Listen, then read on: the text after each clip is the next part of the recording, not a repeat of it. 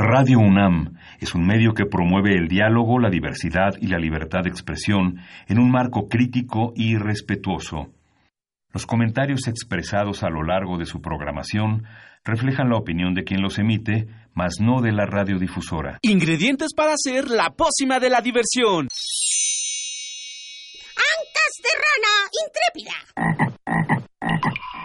Ratones de laboratorio. De pollo creativo. Mm, medio litro de carcajadas. Y listo. Revolvemos todo y decimos...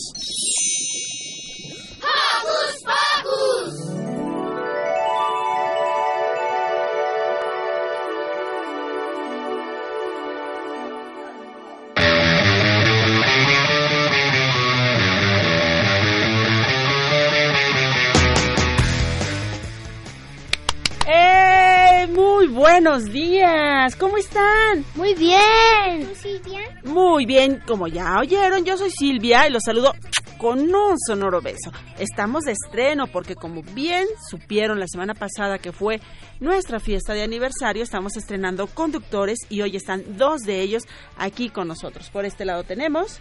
A Diego Emiliano. Hola Emi, y de este lado tenemos... Ricardo. Hola Ricky. ¿Y qué les parece si comenzamos agradeciendo y saludando? Le mandamos un abrazo muy fuerte a Ivonne Gallardo que está enfermita. Aquí la extrañamos. Abrazo para Ivonne. Y le agradecemos a Carmen Sumaya en la producción, Charani Ballesteros y Frida Tobar y por supuesto al ingeniero Andrés Ramírez en cabina. ¿Ustedes quieren mandar saluditos? Sí, yo quiero mandar a mi amigo Aarón, a Rubí y a su hija. ¿Y cómo se llama la hija de Rubí? Oh, no lo recuerdo. Pero aún así le mando saludos y un apapacho. Perfecto. Emi. Bueno, yo le mando muchos saludos a mi maestro, a mi maestra y a sus dos hijas, a Billy y Gettel. Ah, También- se iba a preguntar los nombres. También le mando muchos saludos a mis abuelos, a mi papá y a mi hermanito, este que están en la casa, y a toda mi familia y a mi abuelo Miguel. Carmen le manda muchos saludos a Darío y yo le mando muchos saludos a Mini Santi, besos a él por, por supuesto y también un beso sonoro a Alex. ¿Y qué les parece chicos si comenzamos? Porque hoy en Hocus Pocus ¿Alguna vez han armado un cuento? Si no lo han hecho nunca, esta es su oportunidad, porque nos acompañarán dos expertos cuentacuentos para platicarnos un poco de su quehacer. Pero contar cuentos no es la única manera de expresarnos o de narrar una historia. Lo sé, por esto unos invitados muy especiales nos contarán sobre ITIAC, Taller de Artes Infantiles Plásticas. Y tenemos un delicioso postre literario para cerrar con el programa. sí, nuestra querida Ana Salazar nos contará un cuento exclusivo para convencer a nuestros padres de leer con nosotros. Me urge mucho, pero mucho escuchar esos tips. Muy bien. ¿Están listos? Sí. Bueno, pues preparen sus herramientas y levanten sus antenas porque ya empezó Hocus Pocus.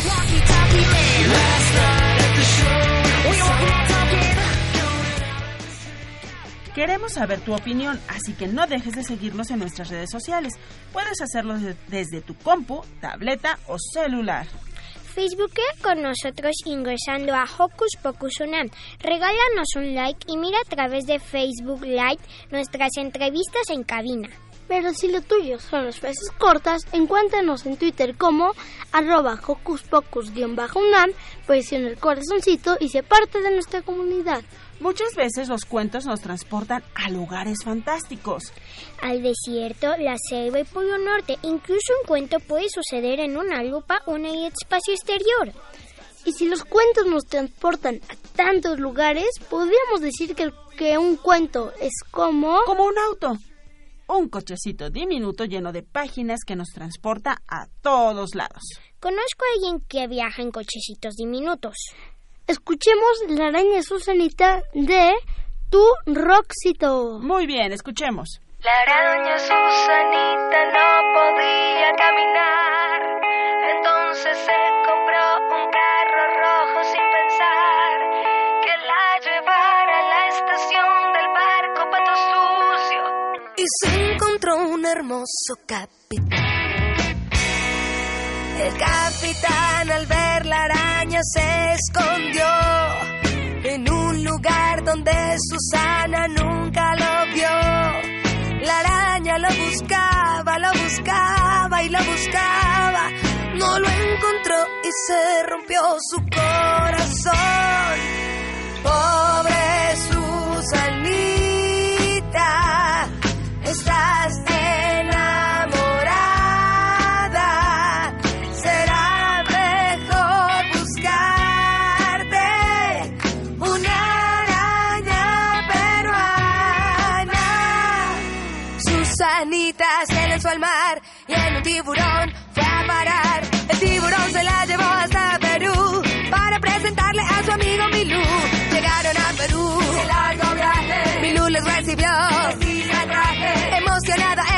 ocho ojos.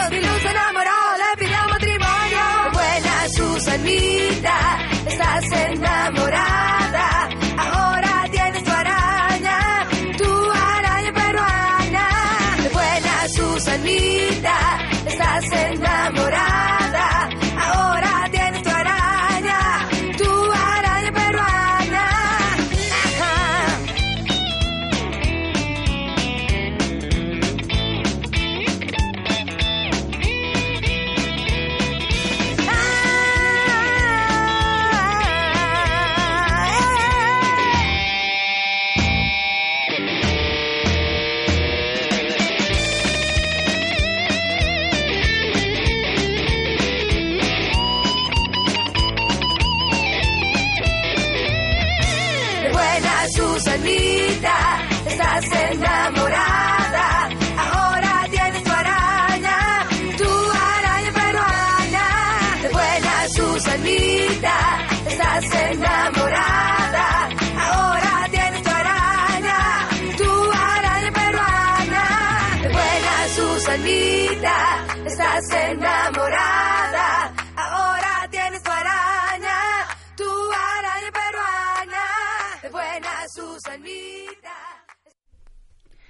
Pues queremos mandar saludos.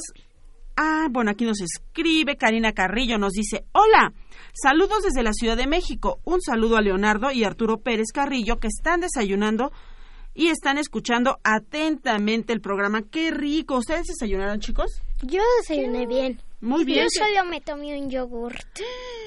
Qué barbaridad. Hay que desayunar un poquito más, Ricky. Sí, ahorita me comeré un sándwich. Mmm, qué delicioso. También queremos mandar un saludo a Oscar Eboe. Y nuestra producción ya preparó una rola padrísima que se llama...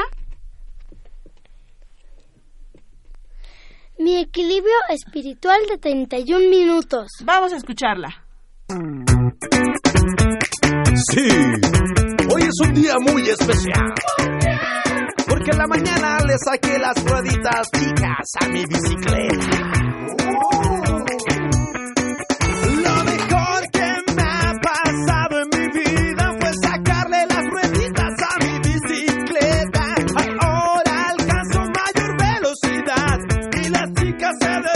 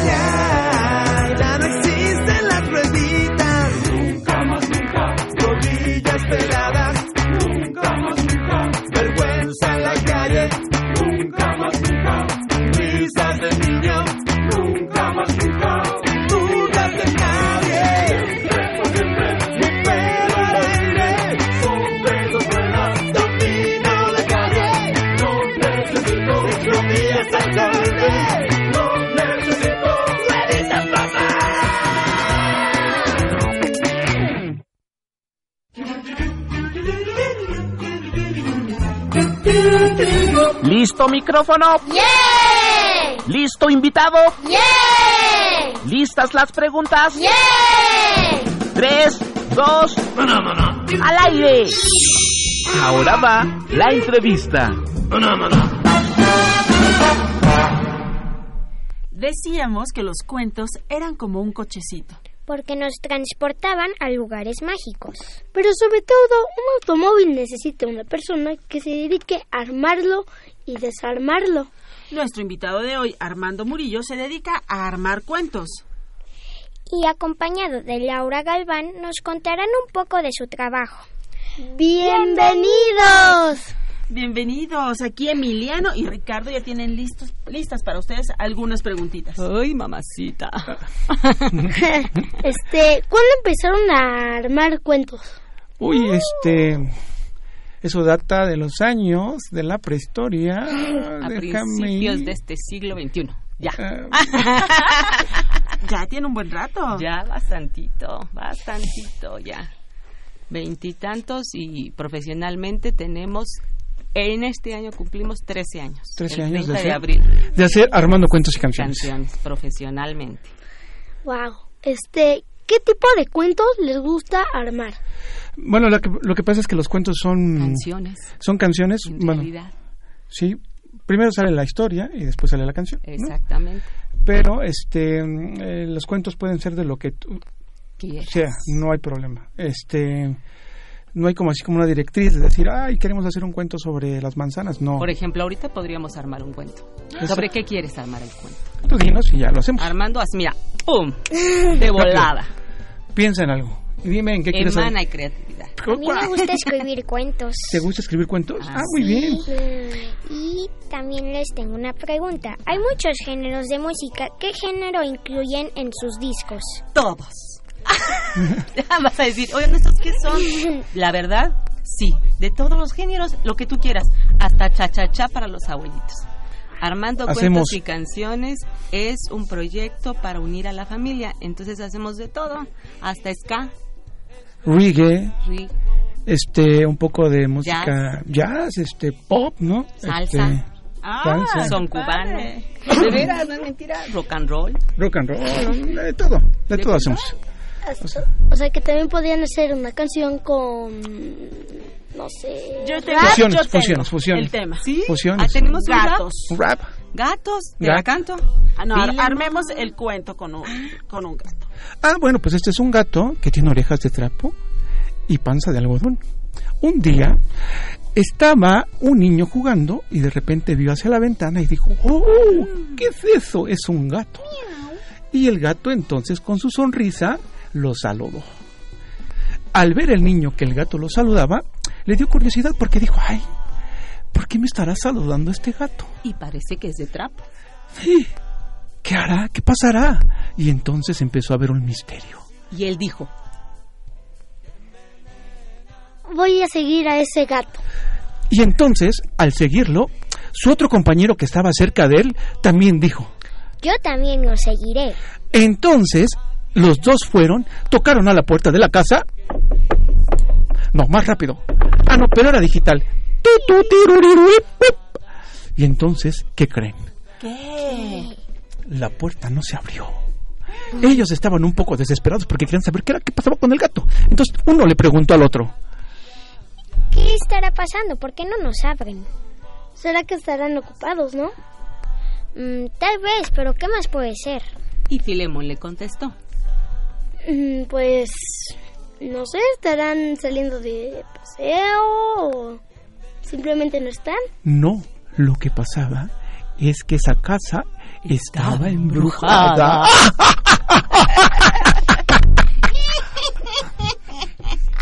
De repente, la puerta se abrió muy despacio. No, más despacio. Dije más despacio, no más ah, lento. más bajito, no, perdón. Caminaron despacio los dos amigos, agarrados el uno del otro, pequeños pasos. Cuando de repente se escuchó un grito muy fuerte. ¿Qué creen que pasaba? La dueña de la casa se había puesto una mascarilla de aguacate. Ese es el cuento. ¿Cómo ven? Así armamos los cuentos en los espectáculos. Y todo el público participa, así como ahora participaron ustedes. Así Eso está padrísimo. Wow. En realidad, por eso se llama Armando Cuentos y Canciones. Y los cuentos. son dirigidos para todas las personas. Aparte, por ejemplo, los que tienen discapacidad auditiva lo pueden ir siguiendo porque tenemos una compañera que trabaja con nosotros que va haciendo la- el lenguaje de señas mexicanas. Todo lo que- Entonces, todo eso lo vamos haciendo con el cuento. La gente pone mucha atención. Y la- Aparte, podemos en esta parte del cuento podemos hacer una, una sección donde podamos hacer que los débiles visuales participen. O sea que lo podemos así hacer como muy con la imaginación. Con la imaginación. Todo esto lo vamos haciendo el así. radio, ¿no? Todos ¿Como nuestros mímica? amiguitos que nos están escuchando, así lo hicieron ahorita. Se imaginaron al, al filemón, al gatito y a su amigo y todo, ¿sí o no? ¿Verdad que sí?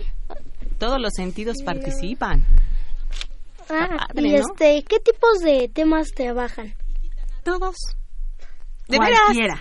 Cualquier, cualquier tema, el que tú me digas también. Es que mira, una vez De hecho, pensamos, de hecho somos nosotros ah, hacedores de proyectos. ¿Qué Desarrollamos eso proyectos. de ser hacedores de proyectos? que tú nos propones algo, lo que tú quieras hacer, y nosotros acá con la creatividad y nuestro equipo de trabajo lo armamos. Por Lo ejemplo, en una ocasión nos pidieron un, un concierto y un, y un taller sobre migración y nos pusimos a trabajar y lo presentamos. investigamos, hicimos Investigamos. este todo lo que tenía que ver con la migración, hicimos unas canciones. De hecho, en este disco que vamos a sacar, vamos a sacar un disco doble con 16 temas. Y ahí van este. Ahí vamos a estar, va a estar una canción que va a cantar Sofía, que ahorita es la directora de las redes sociales de nosotros, que está por ahí atrás. Este, y ella va a cantar una canción en inglés y es una canción muy popera, muy moderna, ¿no? Y se llama I'm Happy, ¿no? I'm happy en inglés y si- es que se canta en inglés y en español. Porque tratamos somos incluyentes. Armando cuentos y canciones es incluyente entonces nos gusta. Y como es sobre migración no ese proyecto lo hicimos también así en otro idioma no ¿Y cuántos más discos van a sacar? Uh. ahorita vienen un disco doble o sea dos discos de un jalón. O sea, van a tener cuatro ya. ya cuatro discos Y después, pues imagínate, tenemos ahorita de nuestras canciones, tenemos ciento... no ven no 110 ya 110 canciones ya. ¿Tantas? Sí, 110 canciones porque tenemos 18 espectáculos distintos. En, en los espectáculos no vas a encontrar una canción que se parezca o que sea repetida. Cada, can- cada espectáculo, por ejemplo, si hablamos del Día de Muertos, hablamos de una Catrina que se llama Cha Cha Cha, entonces es para que los abuelitos también disfruten esas canciones y vayan a sus recuerdos de su juventud, de su niñez. Entonces ese espectáculo tiene canciones que hablan de diversas cosas que tiene que ver con el Día de Muertos, pero este los géneros son así como cha cha cha, salsa y cosas así, ¿no? Entonces tenemos otro que habla sobre el bien comer, sobre el buen comer, perdón, y, y se llama este Adiós a las chatarras, por ejemplo. O tenemos otro espectáculo que se llama Violencia no. Y hay una canción que se llama La chancla o. Violencia no.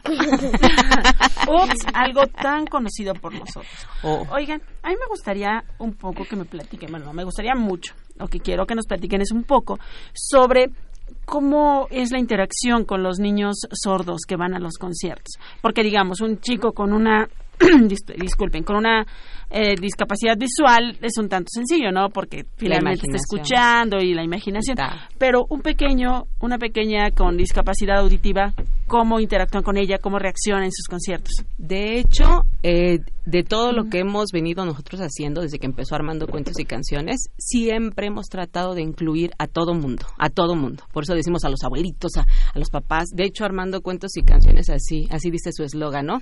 Música para papás con letras para niños. Lo único que no habíamos eh, incluido y no sabíamos cómo hacerlo y nos tardamos bastante tiempo, hemos de ser sinceros, porque estuvimos dándole vueltas cómo hacerle, era precisamente a, a nuestros amiguitos o débiles auditivos o sordos porque es difícil, es música, ¿no? y, y son cuentos, o sea, todo es de escuchar, en realidad.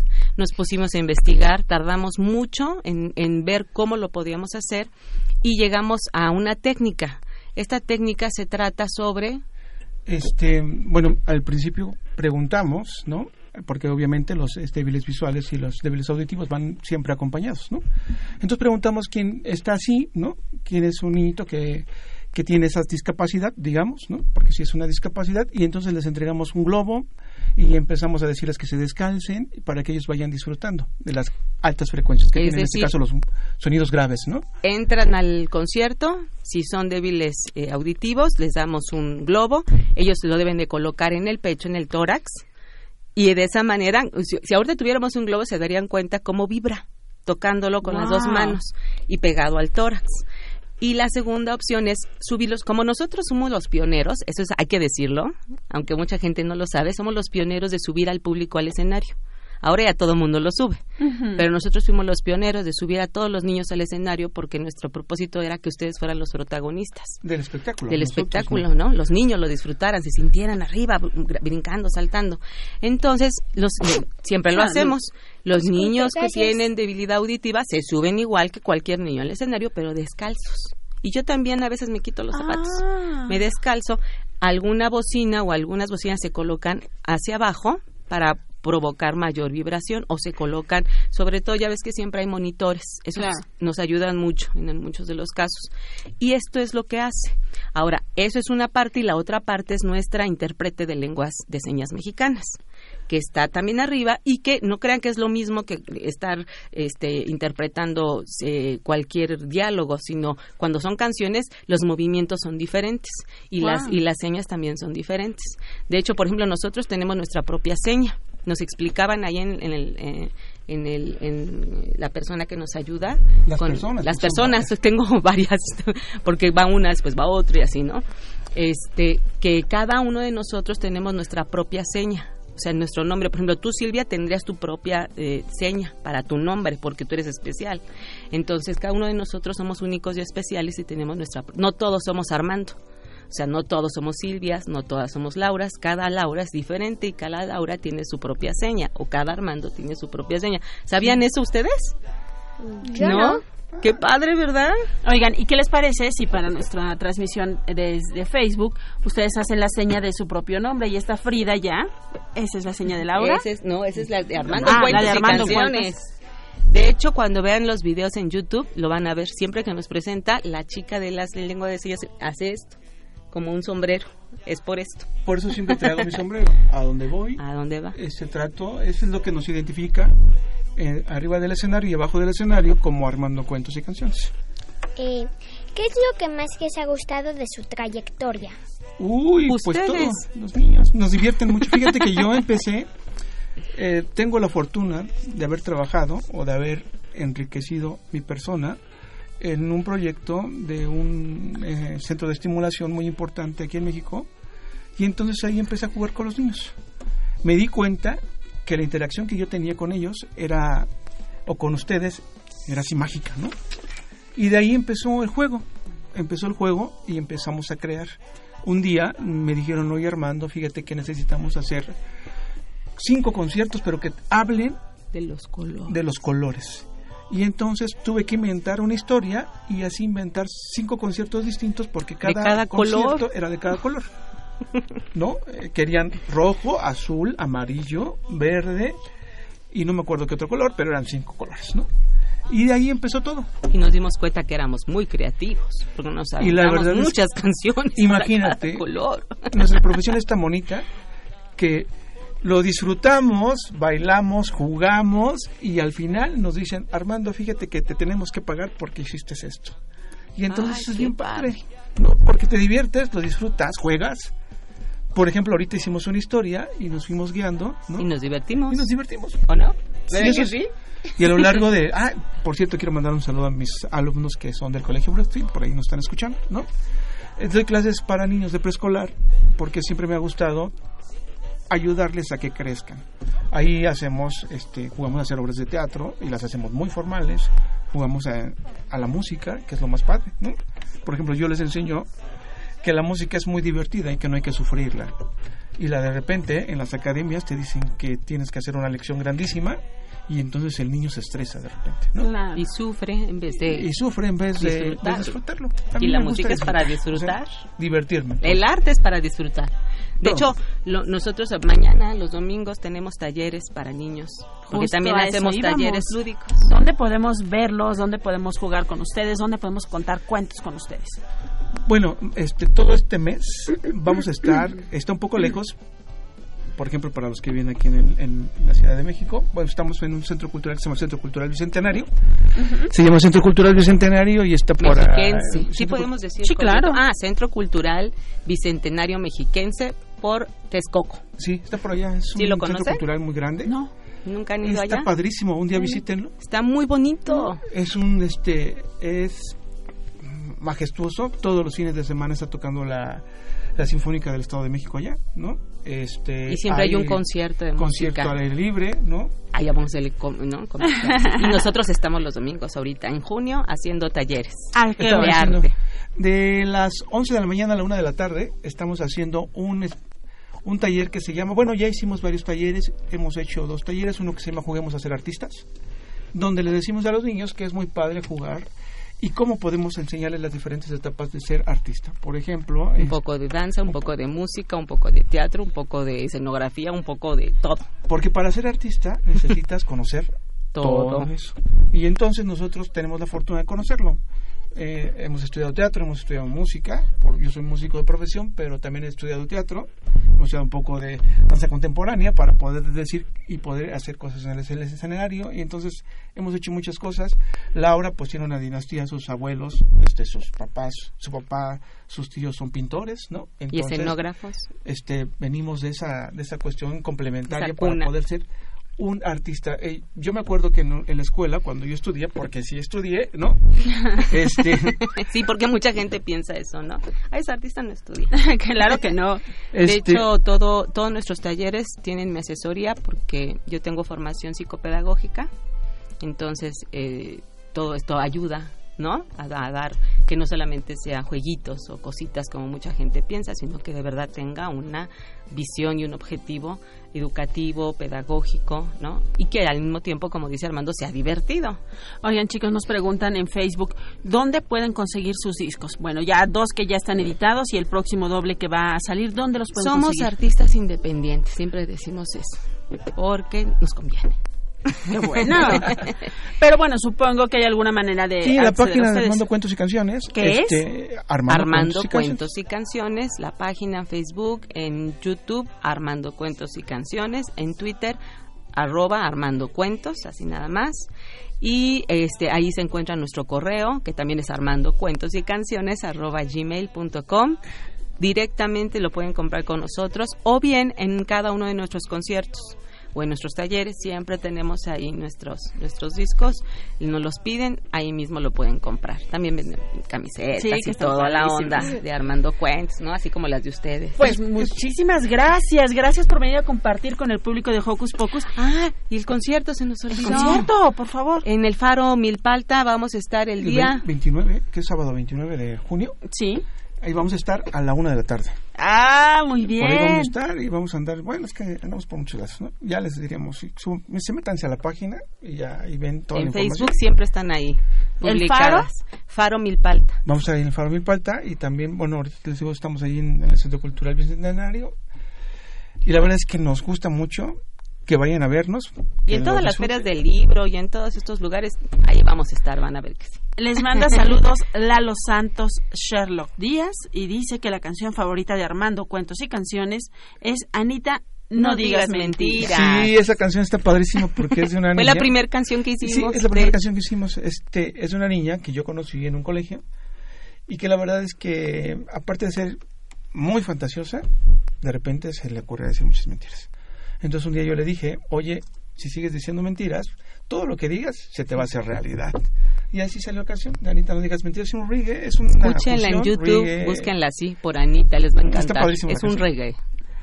Y bueno, aprovechamos también para mandar saludos. Dicen Mariel y Gamaliel que Ivonne se recupere pronto. Y saludos a Leonardo y Arturo Pérez Carrillo de Karina Carrillo. Saludos a Miranda Camarena de, y de Juan Acevedo. Y saludos a Edgar Martínez de Rubí González. ¿Y qué les parece, Ricky Emi? Sí, para despedir a nuestros invitados, escuchamos justo una de las canciones de Armando Cuentos. Esto se llama Yo no me aburro ahí. Ay, sí, este es de los museos. ¡A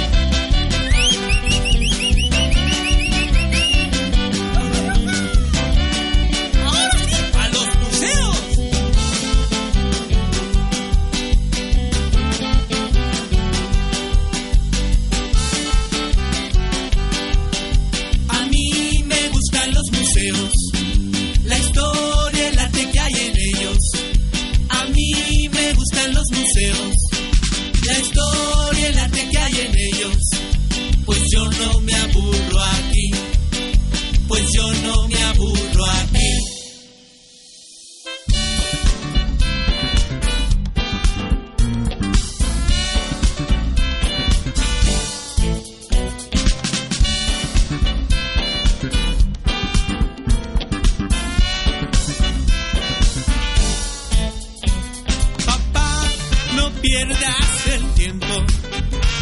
No ves que yo estoy creciendo.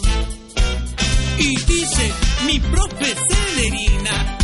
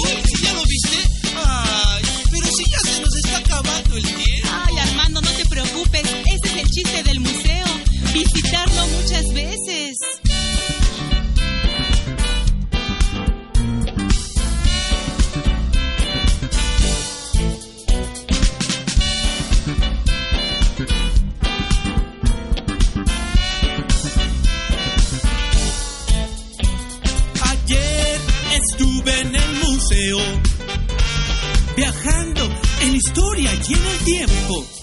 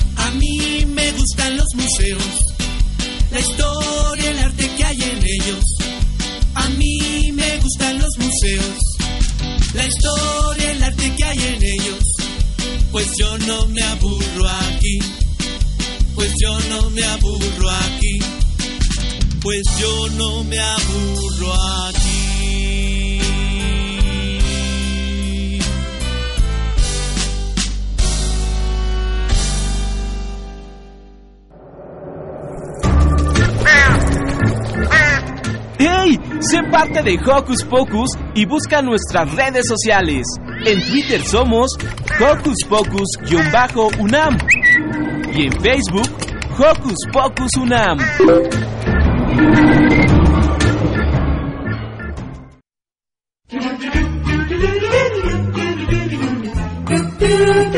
¿Listo micrófono?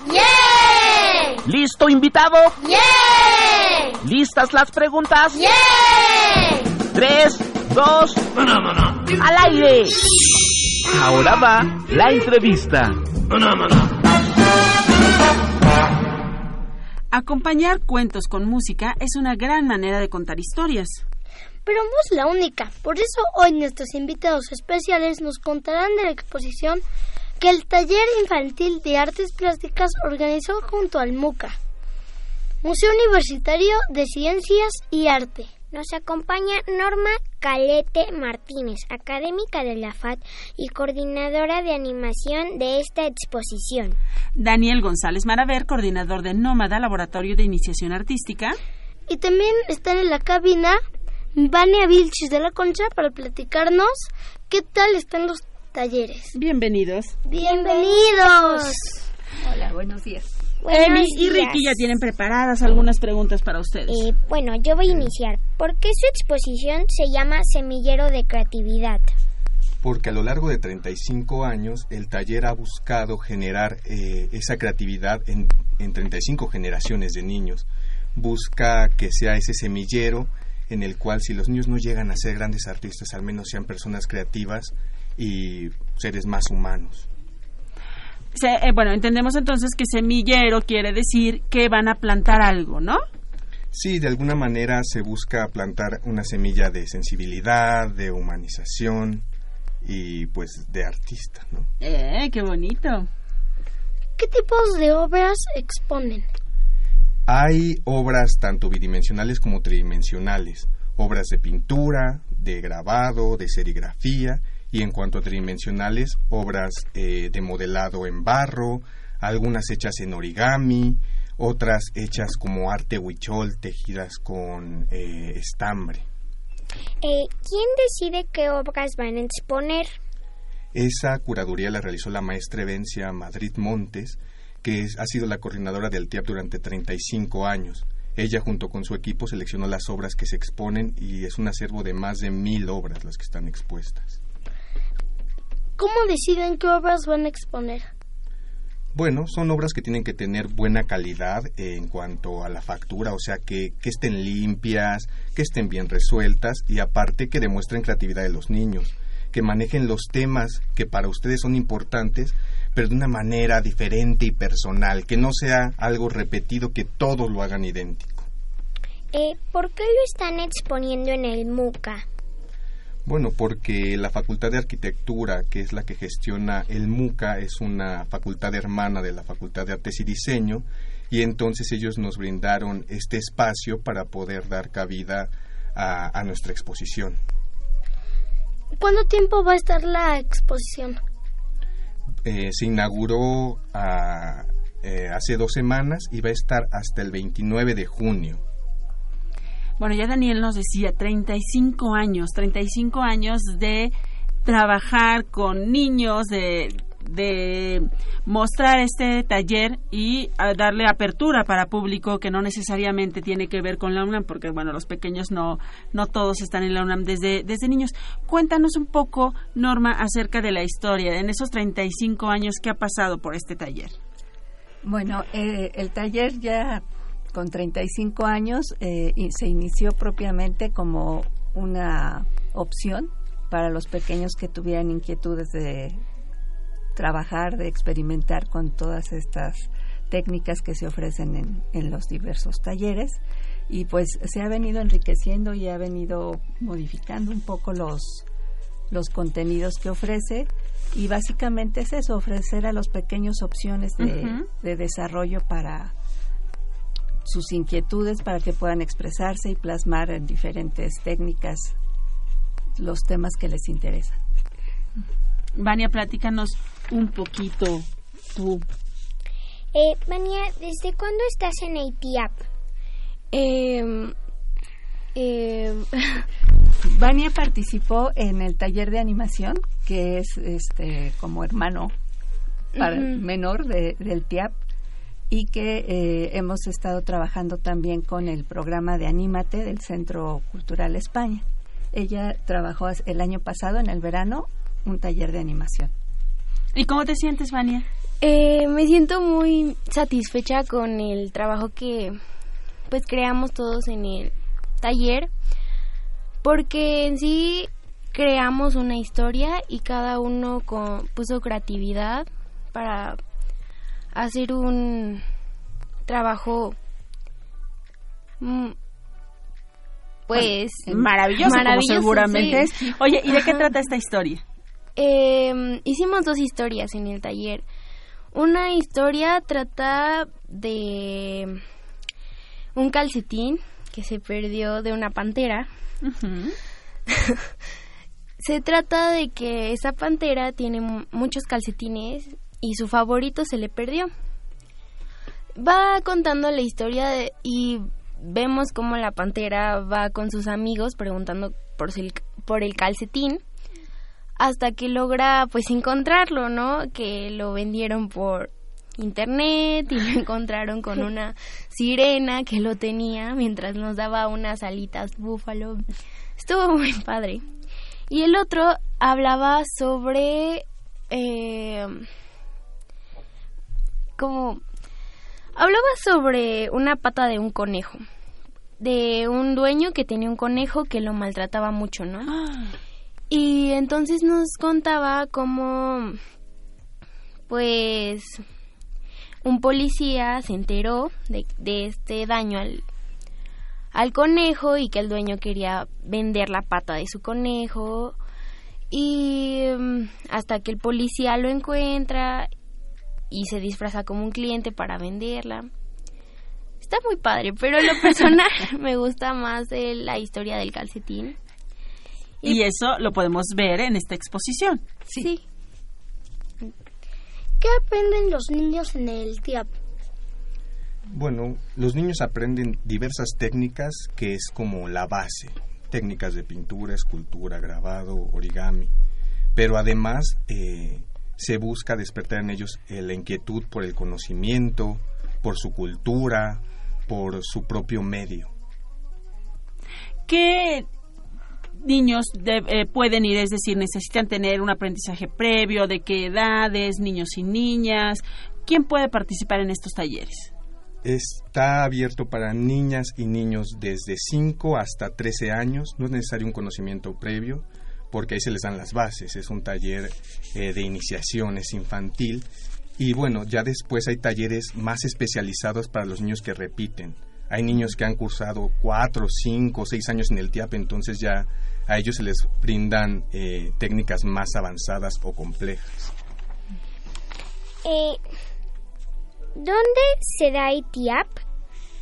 El TIAP se imparte en la Facultad de Xochimilco, en la Facultad de Artes y Diseño en el plantel Xochimilco.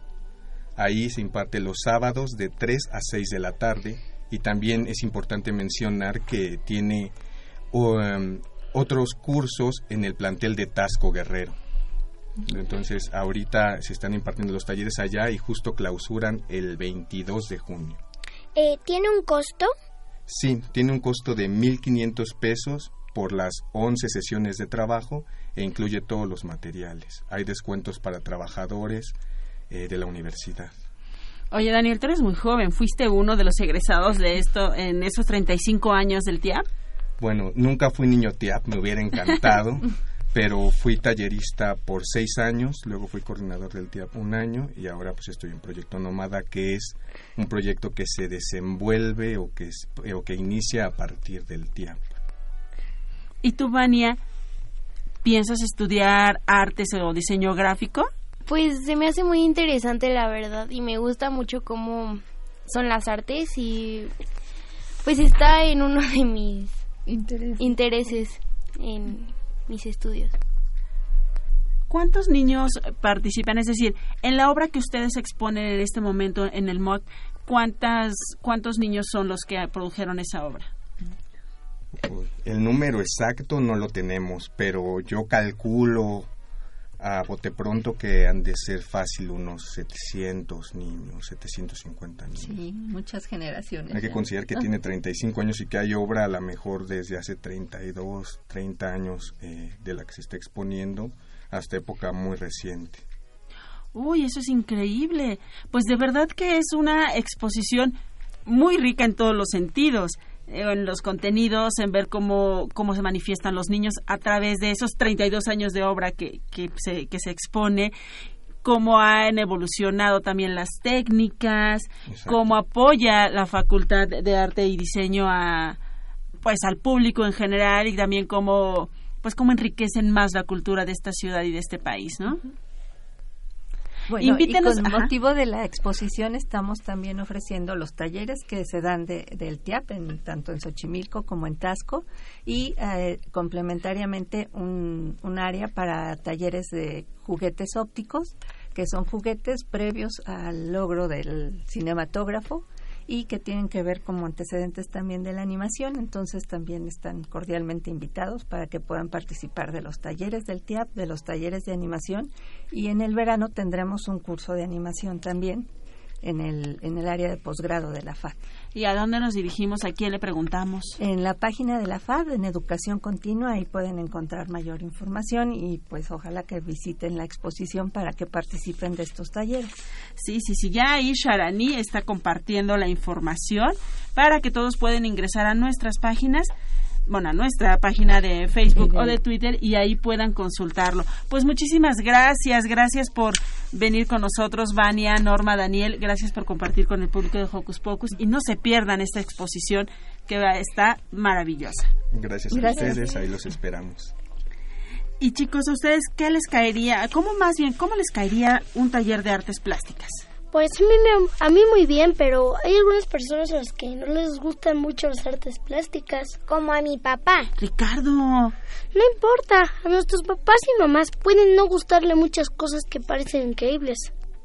Pues de lo que se pierden. Pero podemos hacer que les gusten. ¿En serio? Sí. Vamos a escuchar la siguiente historia. Hola, ¿qué tal niñas y niños que escuchan Hocus Pocus? Les saluda Ana Salazar, Anita Warhol, y este día quiero leerles uno de mis cuentos favoritos. Se llama Cómo hacer que tus papás amen los libros para niños, escrito por Alan Seg e ilustrado por Bruno Eitz. Espero que les guste mucho, que lo compartan con la gente que conocen y que le digan a todos los adultos que no se estresen tanto. Comencemos. ¿Cómo hacer que tus papás amen los libros para niños? de Alan Seg y Bruno Eitz. Si tus papás tienen miedo de abrir un libro para niños porque a menudo salen lobos en sus páginas, explícales que son lobos de papel y que además se duermen una vez que cierras el libro. bueno, no siempre. Si tus papás piensan que no existen las hadas ni los duendes y que no existirán jamás, cuéntales que tú crees en las hadas madrinas y en los duendes que ayudan a Santa Claus a pintar el arco iris. Y diles también que algunos papás se vuelven pequeños con solo deletrear la palabra niño o niña. Si tus papás dicen que los libros para niños solo cuentan tonterías, respóndeles que sí, tienen razón, pero que lo sientes, porque las tonterías verdaderamente te fascinan. Si tus papás insisten sin cesar que sería más útil que leyeras los libros de la escuela, diles que más bien es muy útil hablar de esos libros cuando vas a la escuela. Que además a tu maestra le brillan los ojos cuando lee para todos durante la clase. Cuando salía de paseo, Willy tenía cuidado de no pisar a los Si tus papás tiemblan solo de pensar que la palabra muerte saldrá en uno de tus libros, ten paciencia y explícales que te sabes algunas historias para ayudarlos a volverse fuertes, muy fuertes. Y es que, por supuesto, los esqueletos no muerden.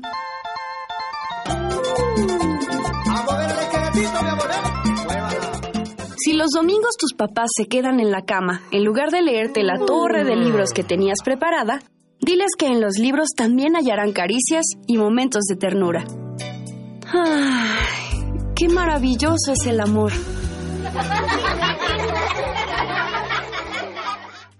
Si tus papás detestan los libros donde un animalejo se pasea con una caca en la cabeza, explícales que has visto cosas peores en la calle.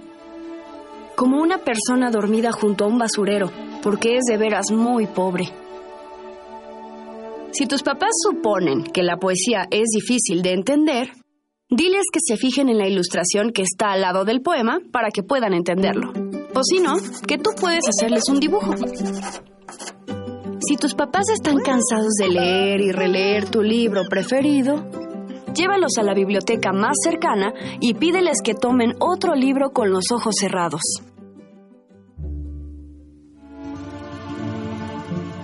Si tus papás temen encontrarse de pronto con el dibujo de un pirrín, explícales que por lo visto los pirrines existen en la vida real y que también los papás y los hombres tienen uno. Si tus papás no tienen sentido del humor y para ellos reírse es casi como un suplicio, tendrás que obligarlos a leer más de un libro de historietas. Seguramente comenzarán a reír hasta mojarse los calcetines. Aplausos.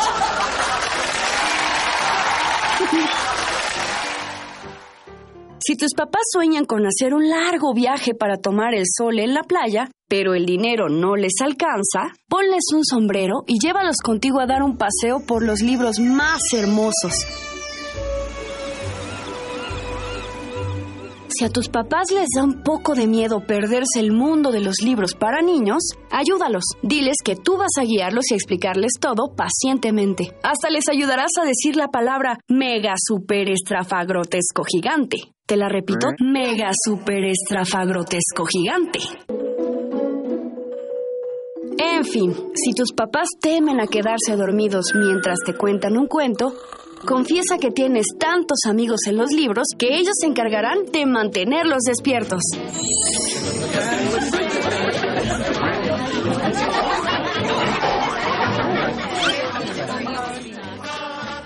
Y colorín colorado, este cuento se ha terminado. ¿Cómo hacer que tus papás amen los libros para niños? De Alan Seg y Bruno Eitz. Editado por Conaculta y Ediciones Tecolote. Soy Ana Salazar, Anita Warhol, y nos escuchamos con otra historia próximamente. Les mando un abrazo y un beso. Qué increíble debe ser enseñarle cosas a tus papás. Bueno, yo como mamá debo decirles que ustedes siempre nos están enseñando cosas. Ya platicamos de cómo convencer a un papá que le gustan los libros para niños. Pero dinos, Sil, ¿cómo harías para que los papás amen la radio? Mm, ¿Ustedes escucharon la historia que nos contó Ana? Sí. ¿Quiénes hacían todas las cosas para que los papás les gustara leer? Los niños. Ah, bueno, entonces ustedes díganme cómo harían para que los papás amen la radio. A ver, Emi. Ponerlos a escuchar la radio muy- una hora diaria. Ah, muy bueno, Ricky. Todos los días. Pues que nos acompañen aquí a Hocus Pocus. Eh, muy bien.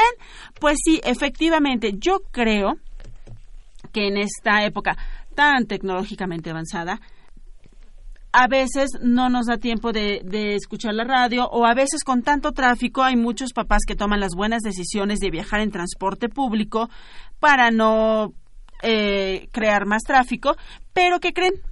¿Qué?